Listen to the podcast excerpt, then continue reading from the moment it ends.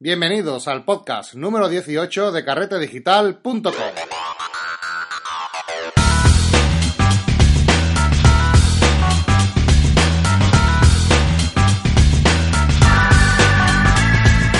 Una semana más a este podcast de fotografía y retoque digital.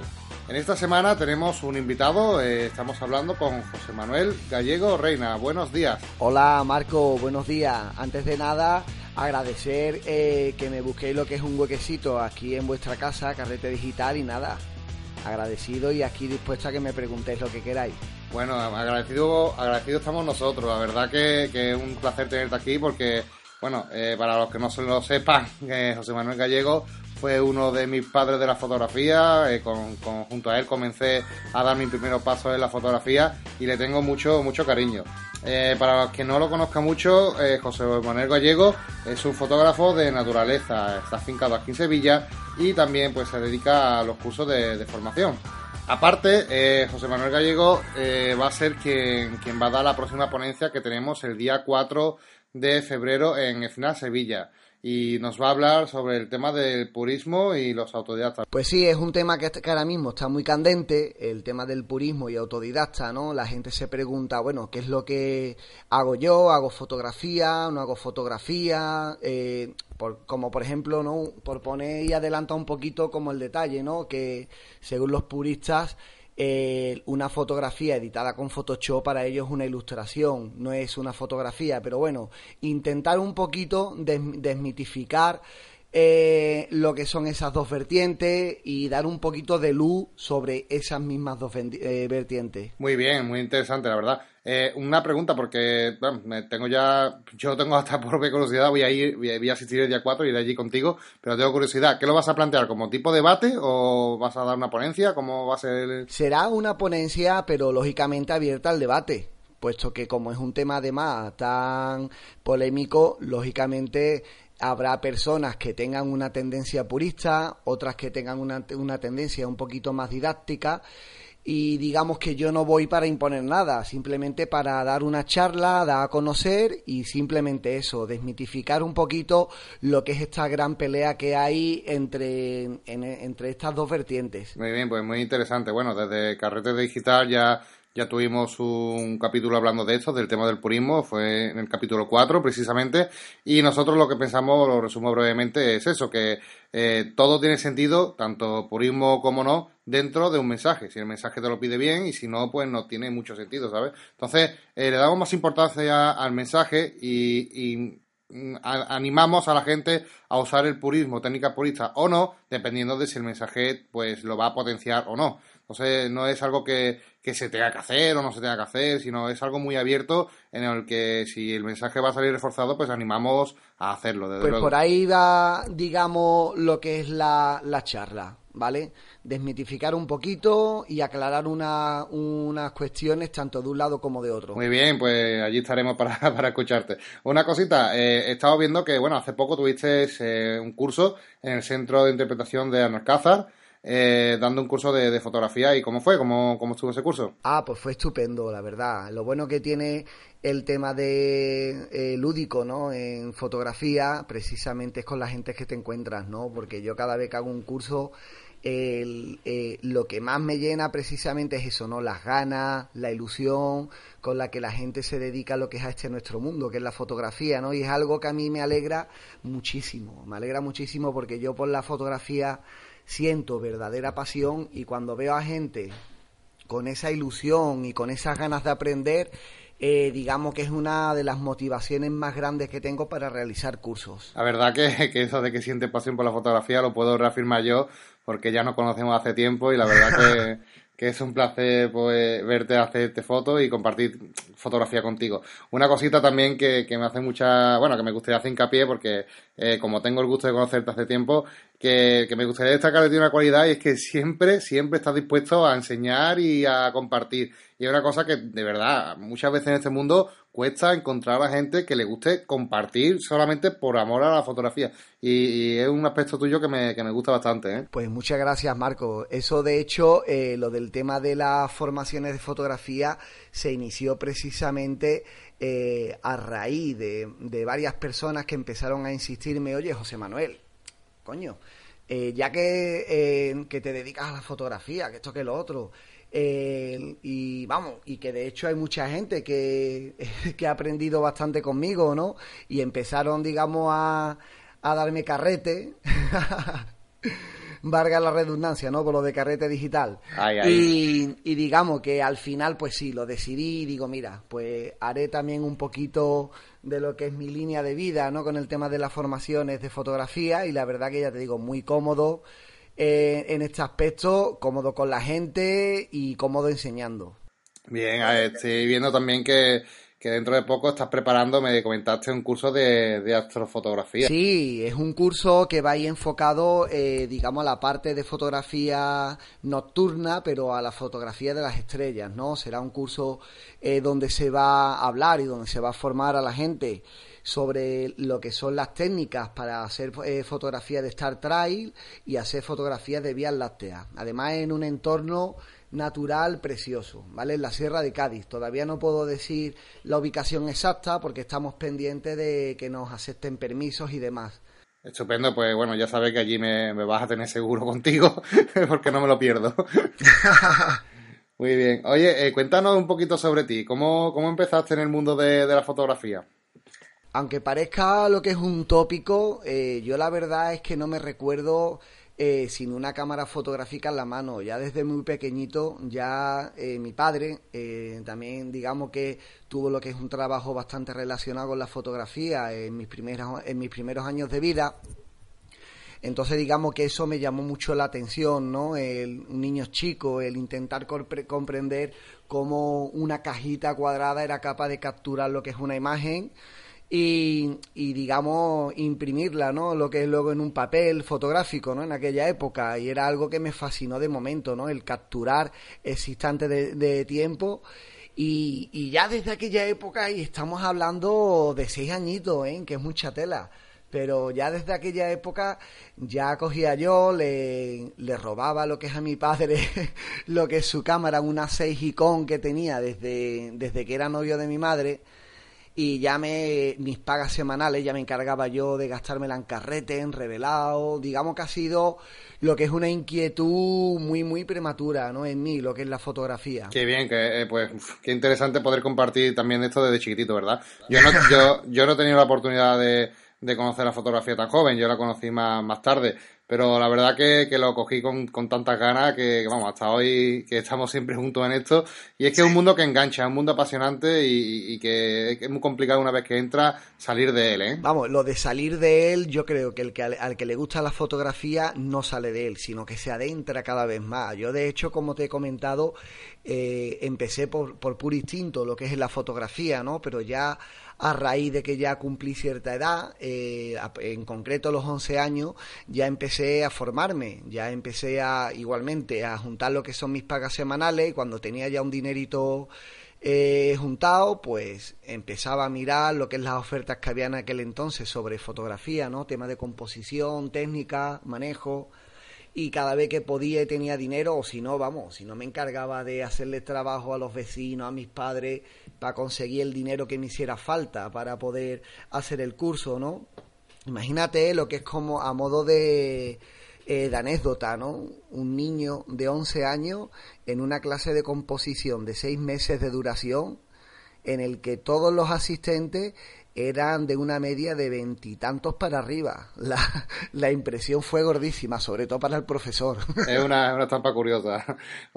a mí, por, personalmente, una de las facetas que más me gusta de ti y que mm, lo conoce mucha gente, sobre todo amigos tuyos, ¿no? Pero la gente de, de fuera no, no, lo sabe tanto y es que tú te has llevado mucho tiempo también trabajando como técnico de reparación de, de cámara reflex. Y a mí me gusta mucho porque, eh, claro, tienes unos amplio conocimiento en lo que eh, técnica se refiere, ¿no? reparación, etcétera. Cómo funciona eh, literalmente una cámara de fotos en componentes electrónicos, etcétera. Y esto, claro, te da una visión y te da un, un, un margen diferente para opinar o ver eh, ciertas características fotográficas de una forma más técnica que, y, tu valoración pues suele ser un poquito más técnica que de lo normal. Y es un aspecto que me llama bastante la atención. ¿Qué tal tu experiencia como técnico de reparación? Pues mira, precisamente el, eh, digamos que el, tema de la, de la reparación de equipo fotográfico también fue unido eh, lo que es a mi pasión por la fotografía, ¿no? Porque yo al principio, pues claro, imagínate con esa edad el adquirir lo que es una cámara reflex en aquella época, pues prácticamente inviable. Entonces digamos que yo me compré lo que es mi primera Scenic eh, averiada para yo repararla. Entonces claro, la descuajaringué y, digamos, me pegué una barbaridad de tiempo hasta que conseguí arreglarla, ¿no? Pero al final arreglé. Y resulta que cuando terminé de estudiar, por casualidad, mi primer trabajo fue trabajar lo que es en una tienda muy famosa de fotografía, que en aquella época era servicio técnico de Nikon y de Canon, el único que había lo que es aquí por la zona sur, y donde me pegué bastante tiempo y, lógicamente ya ahí sí que me adentré y me especialicé en lo que es en el tema de la reparación, ¿no? Y lo que es la fotografía, eh, lo que es de, me refiero a lo que es de equipo fotográfico, ¿no? Y respondiendo a lo que me comentabas antes, eh, ¿cómo funciona una cámara fotográfica? Pues tanto la, la, cámara fotográfica analógica como la digital lo que intentan lo que intentan es emular al ojo humano. De hecho, el funcionamiento es muy muy similar. ¿Vale? de los humanos, salvando las distancias, ¿no?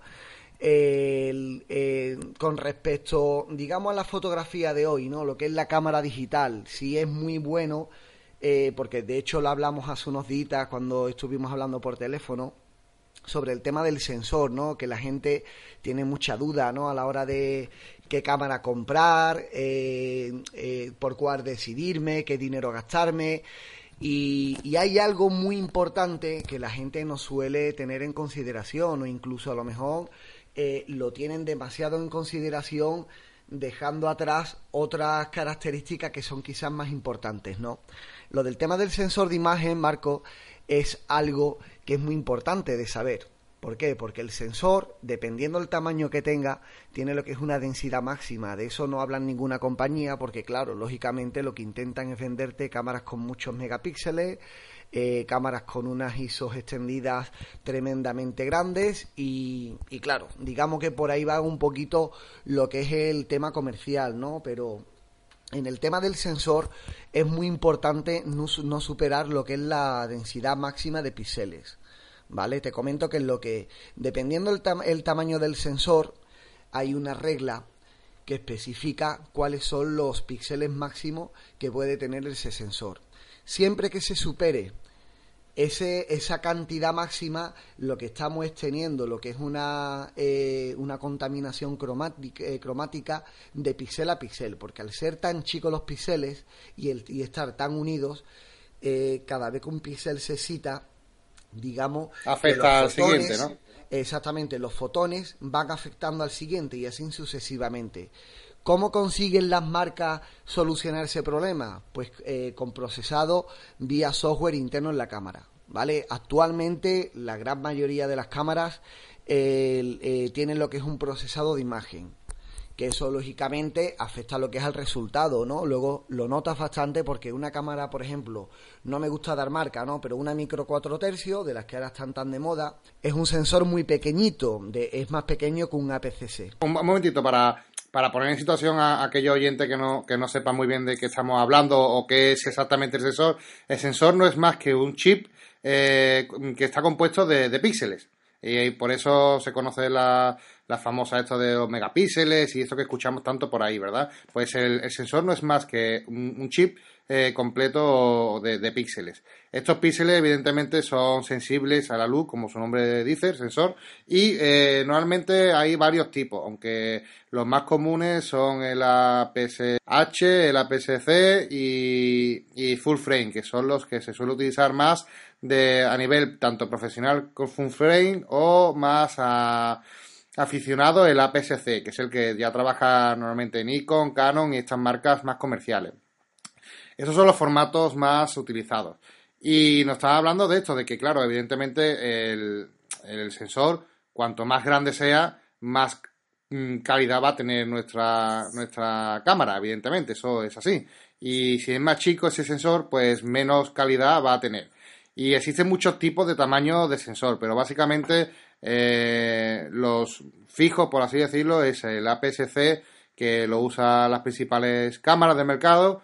Pero bueno, aquí también, eh, Gallego, hay una diferencia, ¿no? Porque Nikon y Canon, por ejemplo, usan el mismo formato APS-C, pero miden distinto, ¿verdad? Un poquito menos, creo. Sí, de hecho, el factor de conversión eh, del APS-C de Nikon es 1.6 y el de Canon es 1.5. Claro, esto, espérate un momentito, vamos a pararnos. Es que, claro, eh, si tú tienes un sensor chico ah, con respecto a otro más grande, también esto afecta mm, también a la distancia focal.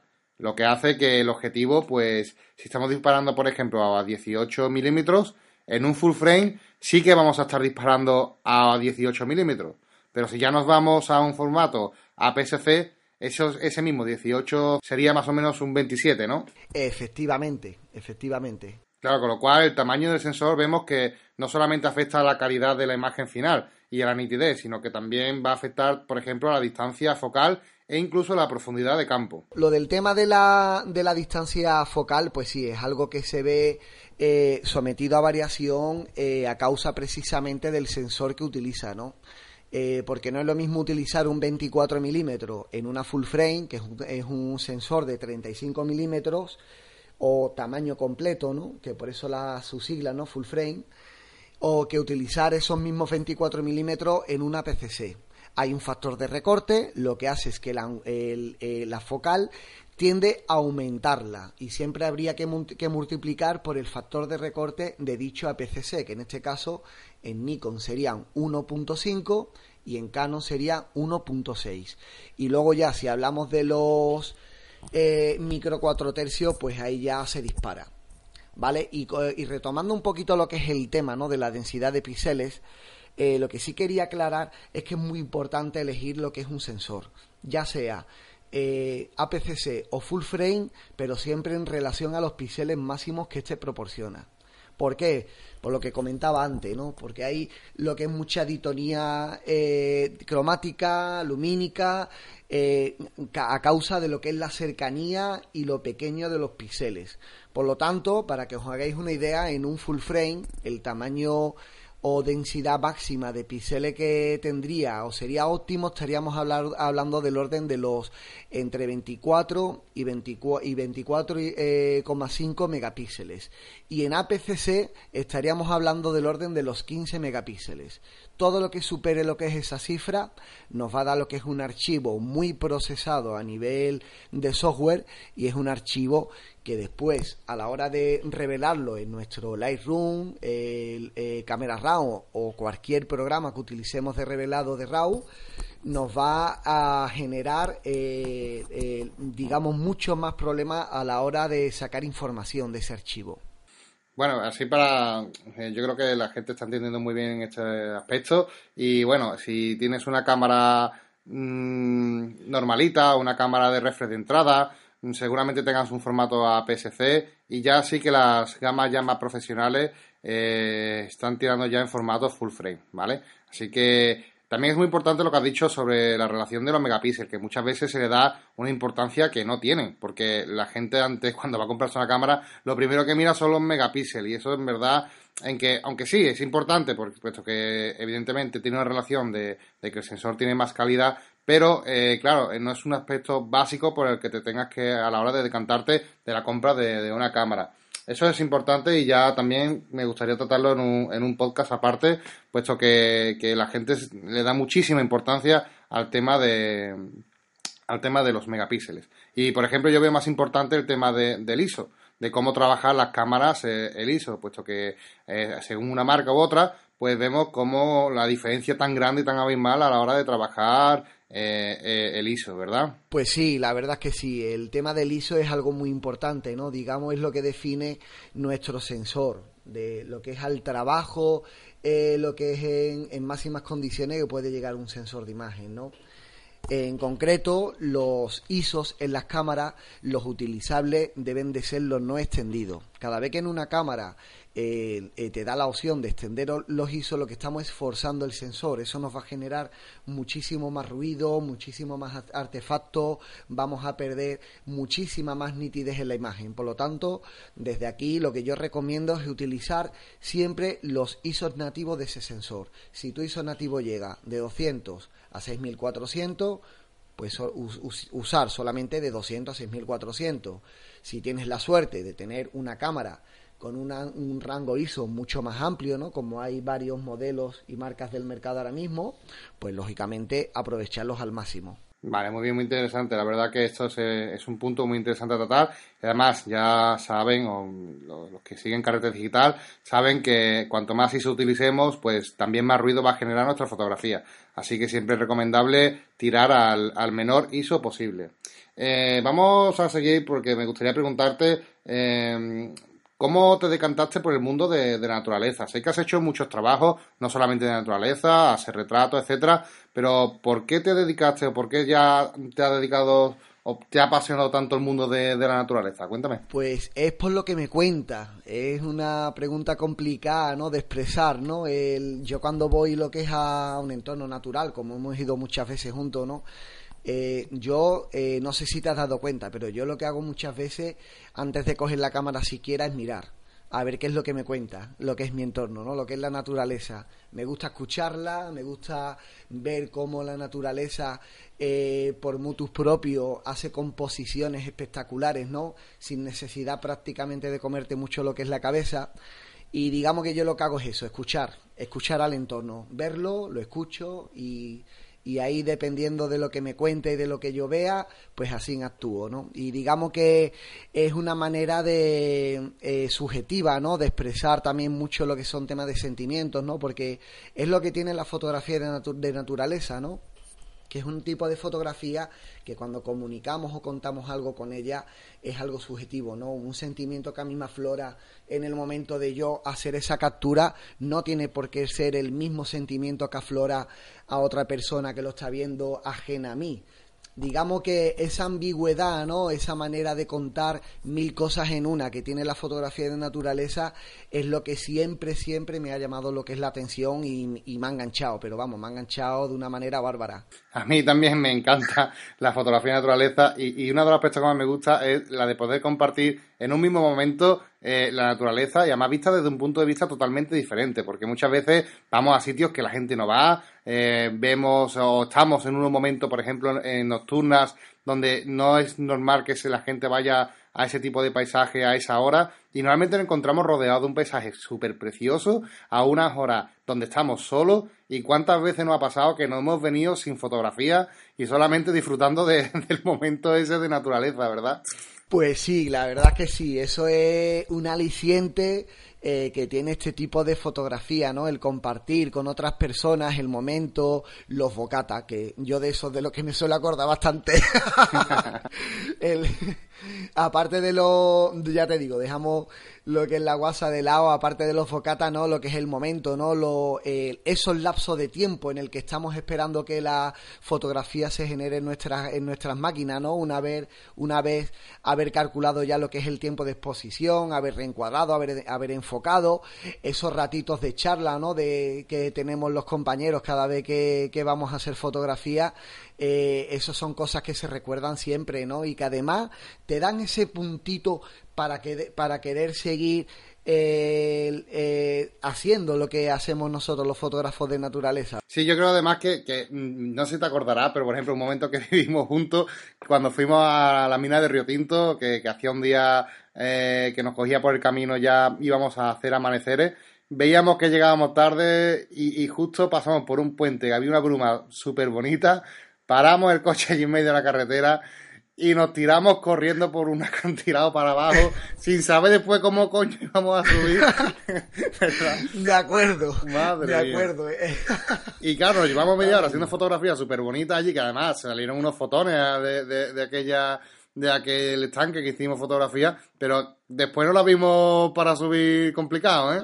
Sí, sí, sí, pero complicadísimo, vamos, de hecho nos tiramos como locos, yo me acuerdo que el último tramo del terreplén caíste rodando como una albondiguilla.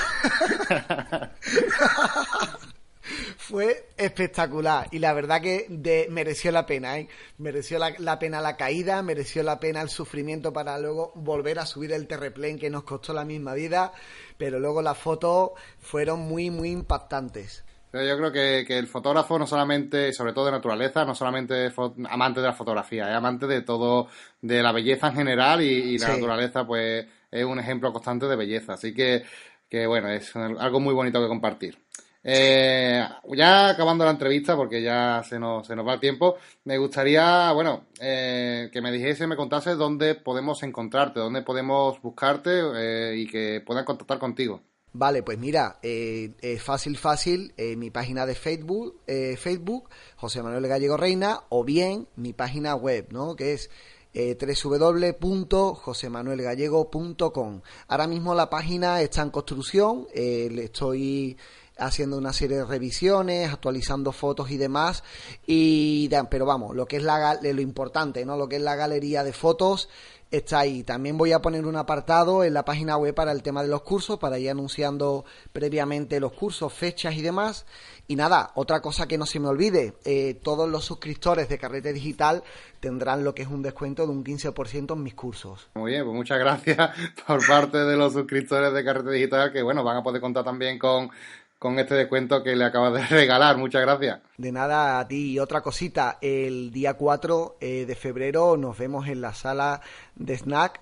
Pues a las 7 de la tarde os esperamos allí. Antes de, que te vayas, pues también me gustaría anunciar, ¿no? Y que, pronto también vamos a contar contigo en Carrete Digital eh, a través de nuestros cursos online, porque estamos gestionando con José Manuel Gallego, que va a ser el, profe, que va a ser un curso eh, para reparar o toquetear nuestras cámaras y quitarnos el miedo a, reparar nuestras propias cámaras reflex.